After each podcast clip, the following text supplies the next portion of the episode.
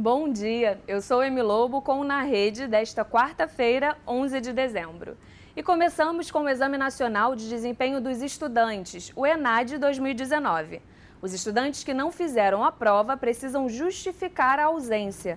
E essa justificativa já tem prazo para acontecer, de 2 de janeiro a 5 de fevereiro. Só assim para regularizar a situação junto ao exame e poder concluir o ensino superior. O ENAD deste ano foi aplicado em 1.063 municípios do país e quase 400 mil alunos foram avaliados no exame. Agora vamos de intercâmbio no exterior para alunos do ensino médio. Os interessados têm até 13 de janeiro de 2020 para se inscrever.